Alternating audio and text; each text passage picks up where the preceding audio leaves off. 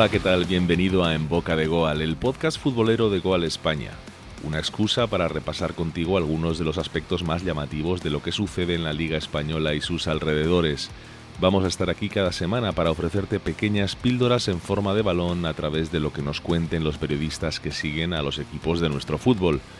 En este cuarto partido se van a pasar por en boca de Goal Miguel Quintana, director de la pizarra de Quintana de Radio Marca, que nos ayudará a conocer la clave principal del derbi vasco disputado el domingo en Anoeta. Nuestro compañero Paco Rico, que desde Sevilla nos va a avanzar lo principal de otro derby, el sevillano, que tendrá lugar el próximo fin de semana. Y para finalizar, Rubén Uría, editor jefe de Goal.com en España, al que preguntaremos por Yannick Carrasco. Comienza en Boca de Goal.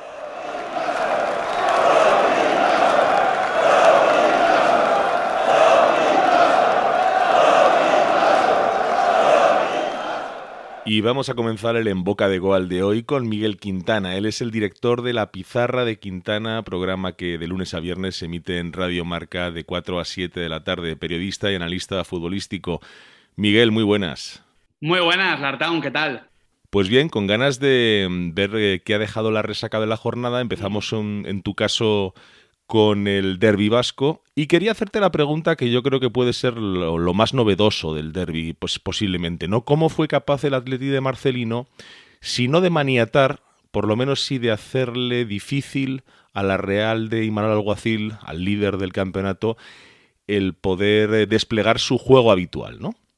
Sí, yo creo que para empezarlo lo consiguió. Para mí es un partido de empate pero dentro de las expectativas que podemos tener con ambos conjuntos, marcadas por la situación en la tabla, los precedentes, bueno, todo lo que ya conocemos, creo que Marcelino se puede ir un poco más contento que Manuel Alguacil de lo visto a nivel táctico. Para mí la clave está en cómo presionó o no presionó a la Real Sociedad. Venimos viendo cómo la Real es un equipo que prefiere que le presionen, que de hecho muchas veces busca atraer presiones, busca que salten los centrocampistas o los puntas a sus centrales o a Martín Zubimendi para crear superioridades a espaldas de esa presión. El otro día, por ejemplo, ante el Celta de Vigo, veíamos cómo Arichel Ustondo, como Matthew Ryan en ese caso, o Robin Lenormand, se pasaban la pelota incluso la mantenían en su posesión sin tocarla ahí parada en el pasto, esperando que saltase Santimina, Denis Suárez, Yago Aspas y compañía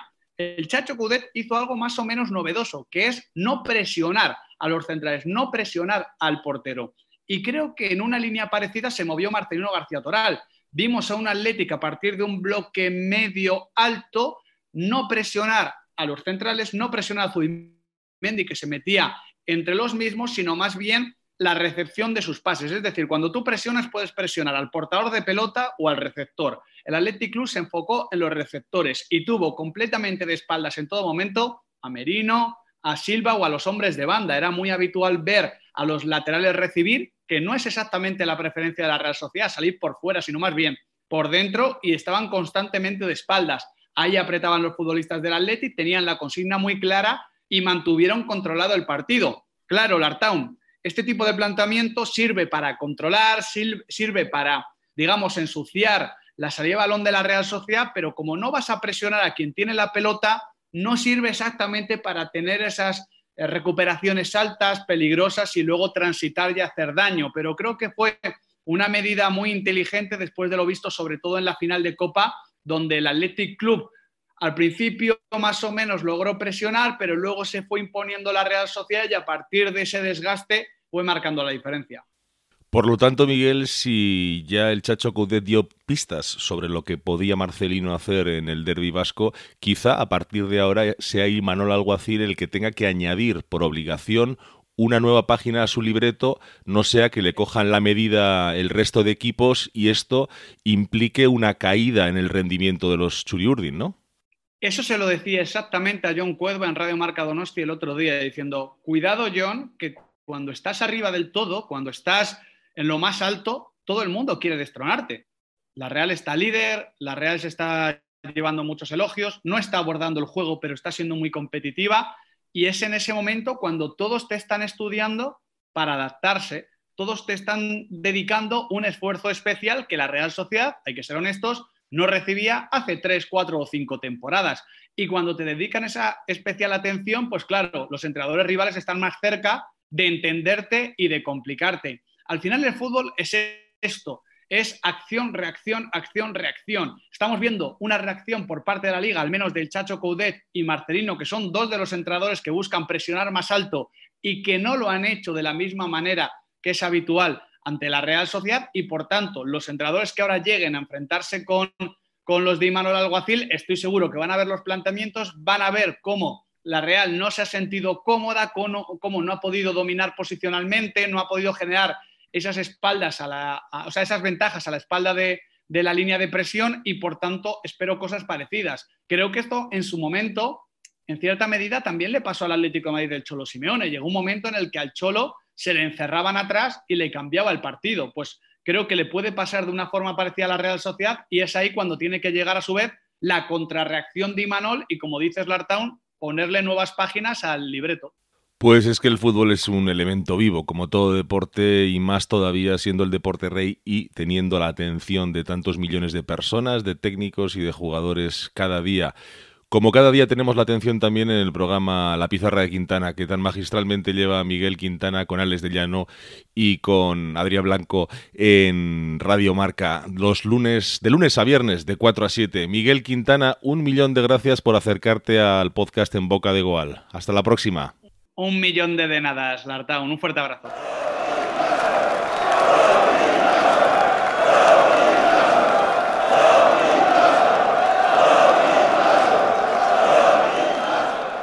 Nos vamos hasta Sevilla porque allí nos está esperando nuestro compañero Paco Rico. Paco, muy buenas. Muy buenas, Artaun. Con el derby sevillano el próximo domingo a las 9 de la noche, me imagino que ya con ganas de recuperar uno de esos partidos vibrantes que definen a la Liga Española con público, porque hace ya pues dos años prácticamente que no se vive un derby sevillano con público, ¿no, Paco? Sí, la verdad es que sobre todo eso, ¿no? Creo que hace dos años exactos que no hay derby, porque más o menos el del año 2019 en el Benito Villamarín cayó también por esta fecha, eh, por, mediados de noviembre. Recuerda además que fueron las últimas elecciones generales ese día. Y, fue la última vez que hubo público, fue también en el Benito Villamarín.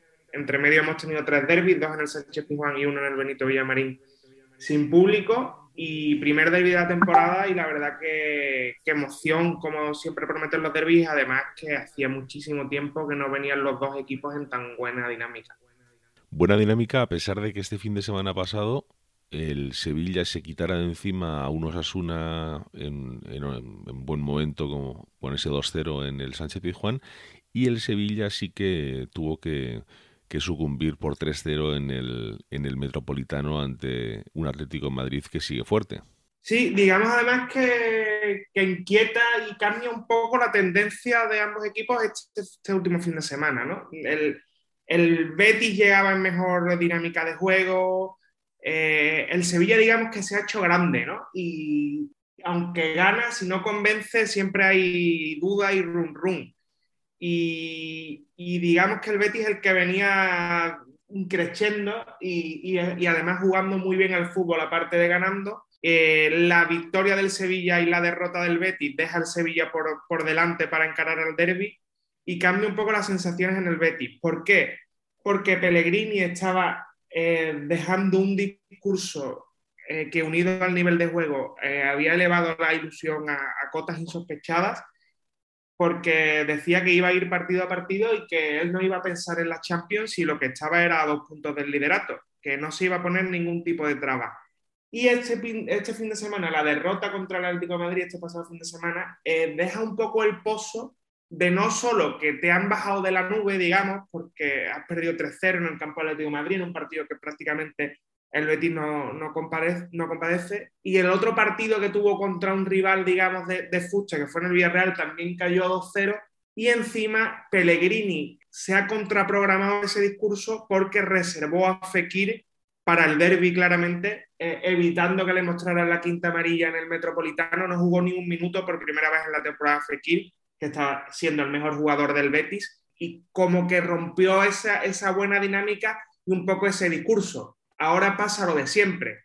Si el Betis gana el derby y Fekir marca un doblete, el planteamiento de Pellegrini habrá sido espectacular y, en la derrota en el Metropolitano un mal menor, si el Betis no se lleva el derby y Fekir no hace un buen partido, todo va a parecer más feo. Entonces el Betis como que venía en una dinámica espectacular y se ha visto frenada con este partido contra el Atlético de Madrid. Después por el lado del Sevilla, pues una dinámica muy irregular. Lo está ganando todo en casa, le está costando mucho fuera y le está costando mucho fuera porque fuera se había acostumbrado a ser un equipo que proponía poco, pero que siempre te prometía el cero en la portería propia y le está costando un poquito más esta temporada mantener el cero fuera de casa. El Mallorca le generó muchos problemas en los primeros 45 minutos, en Granada, aunque no, no, no tuvo muchas ocasiones en Granada, pero ese tiro desde fuera del área le bastó para llevarse el partido. Eh, un equipo muy, muy, muy seguro, muy fiable, solo ha perdido un partido lo que ya de temporada, pero que fuera de casa no termina de arrancar y, tiene el sempiterno problema este de gol que quizá pueda paliar la vuelta de Nesiri en el derby. Parece que, ya estaría recuperado y, quizás sea el primer partido en el que, en el que juegue como titular. Suele decirse, y no siempre es verdad, que los derbis eh, tienen poco que ver con la actualidad de los equipos que, lo conforman en ese momento, con el estado de forma. ¿Cómo se están viviendo las horas previas desde la capital eh, sevillana respecto a las aficiones? A ver, hay mucha ilusión por, digamos, que vuelve la afición, entonces la afición sí que lo vive mucho, pero está siendo una previa un tanto descafeinada porque los dos equipos tienen partidos intersemanales de Europa y digamos que eso quita un poco el foco al, al derby, ¿no? Cuando se vive una semana limpia, digamos, la previa sí que se convierte en tensa incluso, porque además en los programas de radio van apareciendo los clásicos de futbolistas, Dani, Antoñito, y eso está un poco todavía eh, calmado porque, porque hasta que no termine de jugar el Betis en Europa League el, el jueves, digamos que la previa está un poco descafeinada, pero a partir del jueves yo creo que va a ser una auténtica explosión. Además, un fin de semana, yo creo que no le falta un perejil, como se dice por aquí, porque sale el gran poder por primera vez en su paso después de la pandemia. Procesión el sábado, el domingo hay derby, o sea, día, fin de semana que se aventura grande en Sevilla. Para finalizar, Paco, ¿dónde ves tú las claves que te imaginas después de los partidos respectivos europeos que puede, de qué puede depender este derby sevillano del próximo domingo? Pues mira, yo veo, yo veo un par de claves. Veo que Fekir es un futbolista capital en el Betis, que si Fekir tiene una noche de, All-Star, de, de, estrella, puede cantar el partido. Además, es un típico futbolista que se decía antes, ¿no? Que en el partido del Plus se crece, ¿no? Cuando, cuando hay cámaras y hay focos se crece, eso se le, da, se le da muy bien al francés. Creo que puede ser la clave en el Betis, que además es un equipo que, que promete siempre goles, siempre marca, pero tiene un problema, que siempre le marcan. Entonces, eh, creo que solo ha dejado la portería cero en, en dos partidos de, de, liga esta temporada, contra, contra el Alavés y contra el Getafe, dos equipos que además están muy abajo y que les cuesta ver portería. Y, entonces con, ese, con esos alicientes el Betis sabe que va a tener que salir a marcar un gol más que su rival. Entonces, por ahí pocas dudas de que el Betis va a ser un equipo que en la teoría de la manta prefiera destaparse los pies porque sabe que aún así casi siempre encaja. Entonces, creo que va a salir a por el partido desde el minuto uno.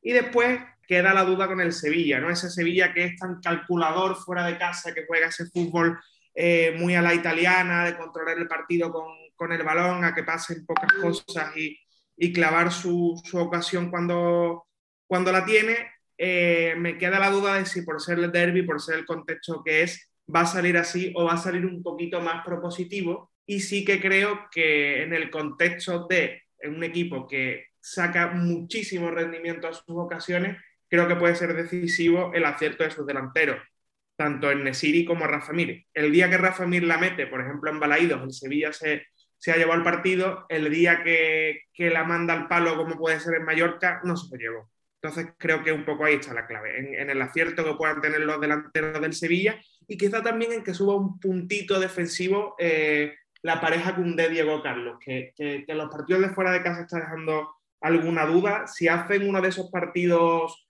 de mm, parejas rocosas y de ser una de las mejores parejas de centrales de Europa, creo que también gana enteros el Sevilla. Pues Paco Rico, sobre todo que sea un gran espectáculo y que las aficiones y los que no somos ni sevillanos ni, ni béticos, sevillistas ni béticos quiero decir, disfrutemos de, de ese partido que con público gana muchísimo y que hace falta para darle todavía más brillo a la Liga Española. Muchas gracias, hasta la próxima, Paco. Ojalá que sea así, que disfrutemos de, de un gran partido y nada, hasta la próxima ya lo, lo analizamos aquí en Boca de Gol cuando, cuando se juegue.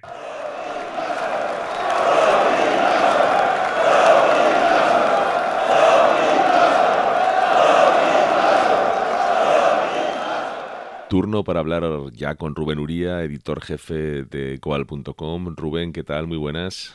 ¿Qué tal, Artán? Muy buenas. ¿Cómo estamos? Rubén, en las últimas semanas se habla sobre Luis Suárez, como siempre, sobre Joao Félix, eh, la vuelta, el regreso al Atlético Madrid de Antoine Grisman. El año pasado se habló y mucho de Marcos Llorente. El fenómeno Lemar también ha ocupado portadas y minutos de radio en los últimos tiempos, pero del que se habla menos y está siendo absolutamente decisivo para el Atlético Madrid es del belga Yannick Ferreira Carrasco. Eh, ¿Qué ha pasado con Carrasco que en los últimos tiempos se ha hecho tan importante en el Atlético Madrid desde que volviera de China y parece que antes había un jugador antes de marchar a China y otro después? Sí, está claro. Eh, yo creo que hay un Carrasco eh, pre-China y un Carrasco post-China eh, la calidad siempre la tuvo porque es un jugador que maneja muy bien las dos piernas, que sabe regatear muy bien, que tiene mucha velocidad, que además tiene gol. Eh, en cuanto a condiciones técnicas, siempre ha sido un fuera de serie, ¿no? Porque tiene mucha calidad. ¿Qué es lo que ha cambiado? Pues su mentalidad, eh, la cabeza. Yo creo que es un jugador mucho más maduro ahora. cuando estuvo en el Atlético de Madrid en su primera época, pues era un jugador muy díscolo, era un jugador que tenía problemas de adaptación, tuvo algún que otro episodio truculento en el vestuario, no acaba de adaptarse bien y sin embargo, pues ese paso por China le ha servido para, madurar muchísimo, para parecer otro jugador y para tener clarísimo que eh, tiene un rol en el equipo y una faceta en el equipo que, que le va a hacer crecer mucho más desde lo colectivo, que si él se ha dado cuenta que si el colectivo está bien, él brilla más en lo individual. Eh, cuando volvió al Atlético de Madrid, muchísimos aficionados, muchísimos fans pensaban que era un paso atrás, que, no le iba a aportar nada al equipo. Y él tuvo una conversación larguísima con, el Cholo Simeone el Cholo Simeone, eh, a través de ese diálogo, quedó muy convencido de que él venía con una buena actitud, con una buena predisposición, que venía a sumar y así está siendo. La verdad es que ya era un jugador, insisto, con muchísima calidad, pero ahora no es solamente que se cree importante y que lo es, ahora es que es un jugador muy maduro y un jugador que se sacrifica por el equipo y un jugador que no juega en la misma posición que en la que jugaba en su primera etapa en el Atlético Madrid, porque ahora está, lo está haciendo fundamentalmente de carrilero por la izquierda, con eh, obligaciones defensivas más claras que las que tenía antes, y sin embargo, llegando, quizá no tanto, pero vamos, de una forma parecida a puerta. Sí, porque es un jugador que tiene unas condiciones, ya te digo, físicas y técnicas buenísimas. El problema estaba en la cabeza. Entonces, él cuando llegó en la primera etapa en el Atlético de Madrid, todo el mundo veía que tenía mucha calidad, pero que no tenía la mentalidad, digamos, para ser un, soldado de, Simeone, ¿no? que es lo que le gusta al argentino. Y ahora, pues el compromiso ha cambiado claramente. Fíjate que lo, que hablabas tú, tiene muchísimo más recorrido por la banda, tiene que hacer muchos metros, eh, atender a la intendencia defensiva, estar encima de la marca de alguien. Y sin embargo, de carrilero, pues está jugando todavía mejor de lo que jugaba como interior o como extremo, incluso como segundo delantero, ¿no? La verdad es que le está dando mucho al Atlético de Madrid y a nivel colectivo yo creo que es una de las piezas clave de este equipo, que es como comentas, es menos mediático que, que Joao Félix, que Correa, que Lemar o que Luis Suárez, pero es un jugador extraordinario. Para terminar, Rubén, eh, eh, los citábamos antes y los has completado tú ahora también con el nombre de Angelito Correa.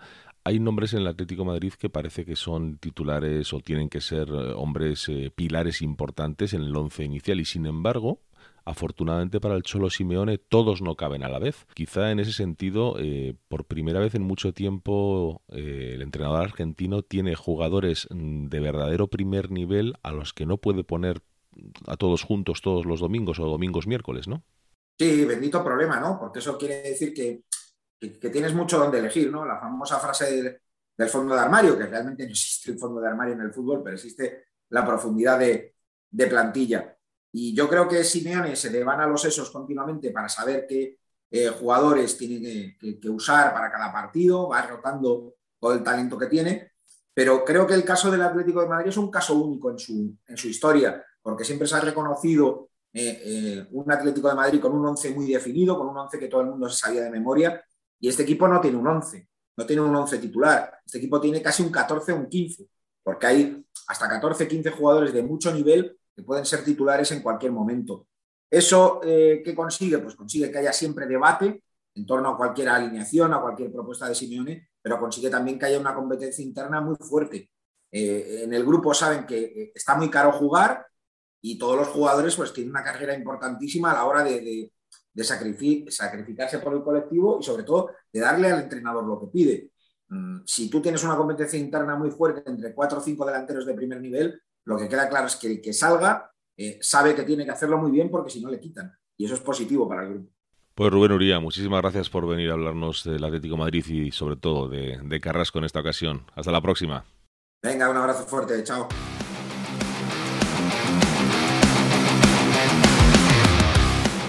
Aquí termina el partido de En Boca de Goal de hoy. Te remitimos a la convocatoria de la semana que viene para que juntos disputemos el quinto partido de este podcast. Mientras tanto, nos puedes leer en goal.com. ¡Feliz semana!